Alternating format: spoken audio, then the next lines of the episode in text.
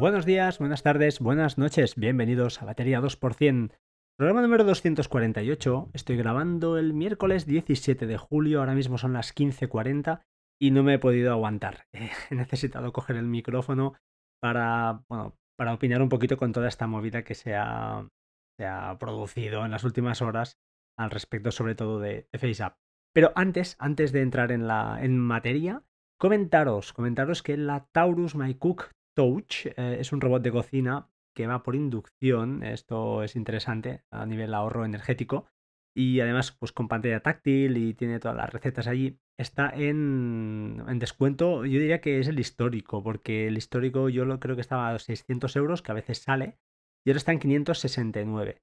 Os dejo el enlace no patrocinado, no patrocinado en las notas del programa, simplemente por si alguien se lo está mirando y este año no se va de vacaciones y quiere, pues tenía en mente comprar un robot, que al menos lo tomes como alternativa al, al famoso, ya os lo diré, a la famosa otra marca que no me acuerdo ahora, pero que es muy famosa y que, y que seguro que vosotros sí que os acordáis. Paralelamente en las notas del programa también os dejaré el enlace a un podcast, creo que, a ver si lo encuentro, si lo consigo encontrar os lo dejaré, que Majosan, el amigo de Naseros, realizó en su día haciendo una pequeña comparativa. Mm, creo que está plenamente vigente. Al final estas máquinas eh, no cambian tanto y la Thermomix, disculpad, ahora me ha salido. No cambian tanto y bueno, aunque van evolucionando, al final un poquito lo que comentaba él en este podcast, recuerdo que diría que está plenamente vigente. Así que si lo encuentro, espero buscarlo y os lo intentaré colocar. Eh, pues lo puedes echar una escucha y, refrescar, que seguro que siempre va bien. Y además que él lo explica mucho mejor, ¿eh? hace una comparativa y lo explica muy, muy, muy bien. Em, vamos al lío.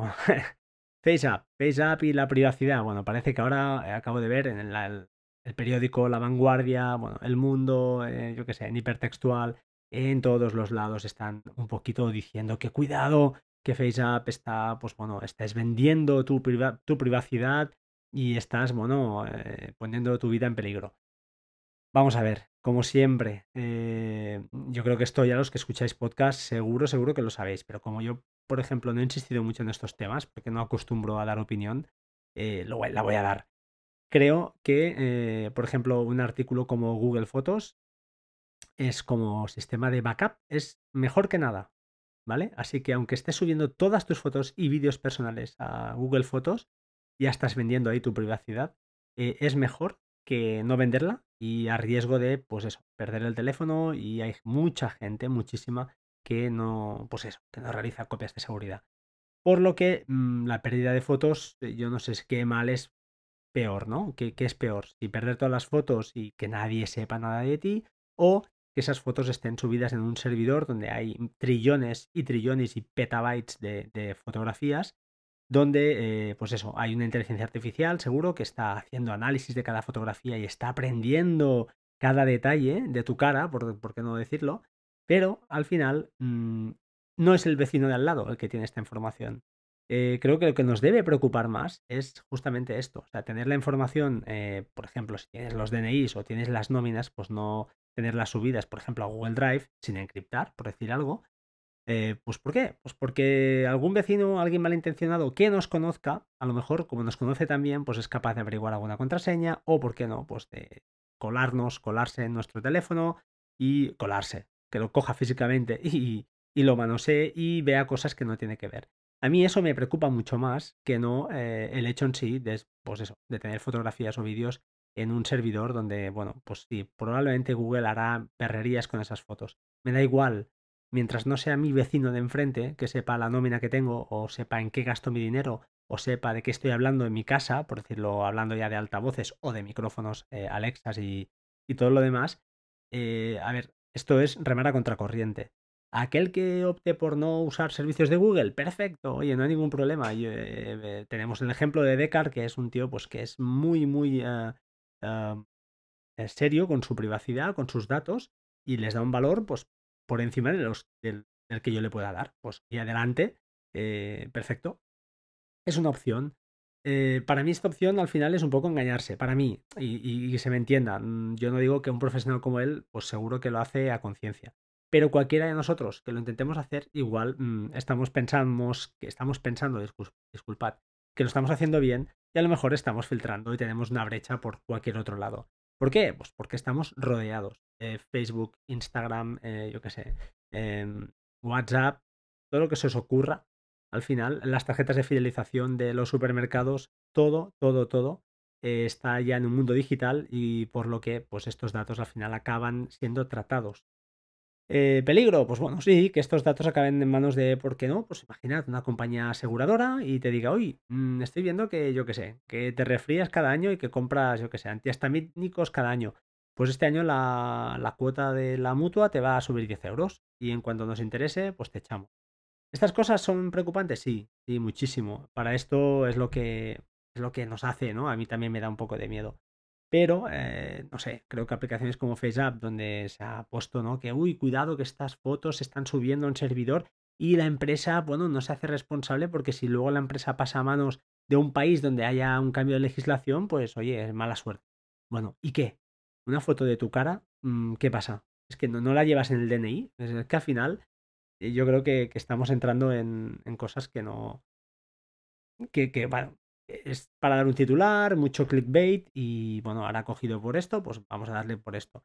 Yo creo que hay cosas muchísimo más graves. Eh, por ejemplo, mm, las entidades bancarias ahora mismo están dando facilidades para que coloques las, las otras cuentas de las otras eh, posibles eh, bancos con los que trabajes para hacerte, pues así, oye, te hacen ellos un poquito de, de scouting, ¿no? De, de decir en qué te gastas el dinero y cómo lo tienes.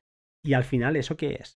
Ellos están sabiendo exactamente, cuando tú te das de alta en estos sitios, saben exactamente todo lo que tienes, en qué lo gastas y cómo lo gastas. O sea, mejor que ellos, nadie. Si además tú les das esta información extra que tienes repartida en, otros, en otras entidades, pues o le echo yo. Al final es así. Eh, yo, por ejemplo, en estos juegos no me gusta entrar. ¿Por qué? Pues porque la contabilidad de casa ya, me la llevo yo. Ya sé en qué me gasto mi dinero, en qué me gasto en cuanto en comida, en qué me gasto en extraescolares de la niña, en qué... No lo sé que me gasto en Amazon. Pero eh, bueno, eh, no deja de ser eh, sorprendente que hoy en día todavía pues, nos sorprendan, ¿no? Y nunca mejor dicho la redundancia, estos, estos titulares, estas, bueno, estas historias que de vez en cuando azotan, azotan a la, a la vida pública. sin más, dejo ya la, la opinión. cambiando de tema, os quería comentar dos cositas y ahora me ha venido a la, a la cabeza el tema de las entidades bancarias. Si sois usuarios de BBVA, hay una cosa que está curiosa, eh, que han, añadido una historia que se llaman, le llaman reglas o algo así. Y una de las que me parece interesante, las otras no las he probado. Eh, creo que todas, creo, no lo he probado, por eso os lo digo, están, eh, lógicamente, te dejan actuar, pero siempre dentro del propio banco, del BBVA. Pero hay una que yo, por ejemplo, sí que he activado y que me ha gustado mucho, que es que, em, ah, ya os lo diré, que te permite hacer un redondeo. es decir, me explico. Eh, si compras una cosa y vale 16,45, los 55 céntimos que faltan para llegar a 17, eh, pues te los coge y te los guarda en una cuenta aparte, que puedes abrir gratuitamente en el propio BBVA. Pues oye, genial. Yo en el BBVA tengo cuatro cosas, pues ya me está bien. Pero además te permite hacer un multiplicador. Es decir, oye, el redondeo me lo multiplicas por 2 o por 3 o por 4. De manera que además te hace hasta incluso una simulación y te dice, mira, si pones por 4, con lo que gastaste el mes pasado, los redondeos del mes pasado serían, yo qué sé, 16 euros eh, de, ahorro.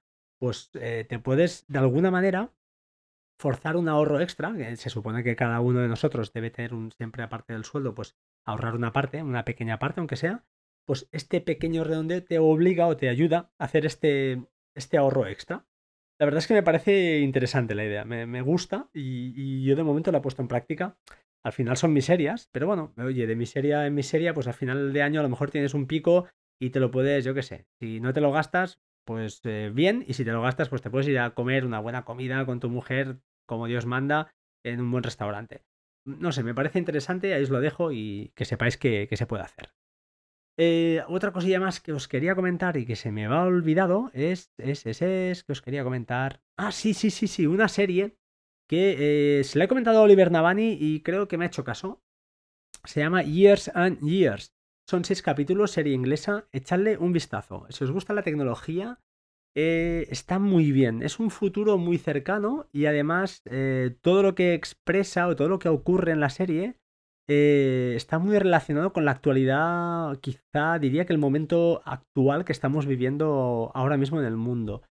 Y espero que se equivoque en ese futuro cercano, pero me temo yo que no se aleja demasiado de lo que, a, lo que vamos. Em, buenísima serie, em, serie de verano, así como para, para, verla. Me falta el último capítulo, así que no os puedo hacer muchos spoilers porque tampoco no sé cómo, cómo va, ni si habrá segunda temporada. Pero lo cierto es que los veranos ahora ya con Stranger Things y estas series que, pues bueno, eh, que además, pues como por ejemplo Dark, que he recomendado aquí más de una vez, eh, hacen ya los veranos pues más, em, no sé, más llevaderos. Al menos en mi caso, que este año no, no podré viajar, pues lo hacen, los hacen más llevaderos. Ya está, 10 minutos y 40 segunditos solo. Os dejo, antes de despedirme, pues eh, saludo otra vez y aprovecho para deciros a los que no me seguís en Twitter que me sigáis, por favor, en arroba batería 2%. Eh, si nos seguís, pues habréis visto una conversación que hemos iniciado ya el señor Carlos Castillo del podcast eh, Reflex Podcast y de Isto Racing, que por favor, mm, yo a mí no me gustan los coches, es verdad. Eh, Carlos me ha enviado un audio hoy, pobre.